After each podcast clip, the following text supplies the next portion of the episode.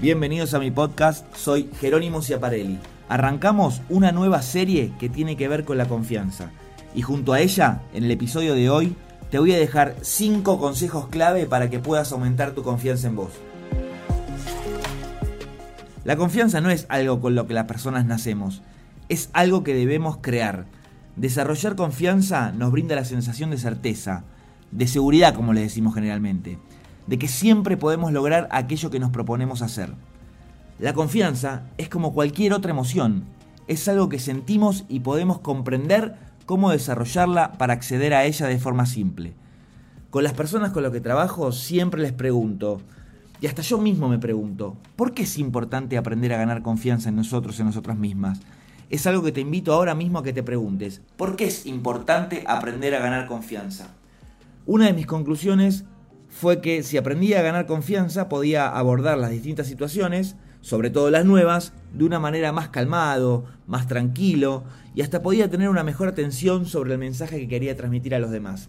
Te doy algunos ejemplos. Cuando me paraba delante de una audiencia a exponer algún tema o una presentación, en una reunión para defender una propuesta comercial, sobre todo desde que decidí emprender una nueva profesión, en una entrevista de trabajo y hasta, ¿por qué no?, en mi exposición en las redes sociales. Y hay un montón de ejemplos más, y cada uno, cada una de ustedes podrá asociarlo a la situación que más les parezca. Lo importante es tener registro y ser conscientes de que podemos aprender a generar confianza en nosotros y en nosotras mismas. Es por eso mismo que te comparto estos 5 consejos clave para que puedas hacerlo. El primero de todos tiene que ver con conocer tus valores y tomar decisiones en relación a ellos. En parte, la duda que pone en jaque la confianza viene de no estar muy seguro o muy segura de quién sos, así como también de cuáles son tus valores. Para aprender verdaderamente a tener confianza, es muy importante saber cuáles son tus valores. Respeto, lealtad, paz, generosidad, etcétera, etcétera. Tenés que tener orgullo de los valores que tenés y registrás como más prioritarios. Y para nada ver alguno de ellos como una debilidad. Es ahí cuando al identificar cuáles son los tuyos, podrás tomar decisiones basadas en valores, en donde la duda no tiene lugar. Cuando conoces tus valores de verdad, tenés certeza de lo que te moviliza en tu vida, y es así como más allá de la incertidumbre de lo externo, lo que decidís está apalancado en quién sos. El consejo número 2 tiene que ver con aceptar tus emociones tal cual son. Cuando te aceptás incondicionalmente, podés observarte objetivamente y darte cuenta de que las emociones en realidad están ahí para enseñarte algo. La falta de confianza es una señal de que es hora de salir de tu zona de confort y enfrentar tus miedos. El primer paso para dominar tus emociones es permitirte sentirlas y así registrar y comprender lo que tienen para mostrarte. El consejo número 3 tiene que ver con mejorar tus habilidades de comunicación. No es casualidad que la confianza y la comunicación sean esenciales para las personas. Se complementan entre sí las habilidades de comunicación son fundamentales para lograr confianza en nosotros. Y aprender a tener confianza es fundamental para poder progresar en todo aquello que queremos.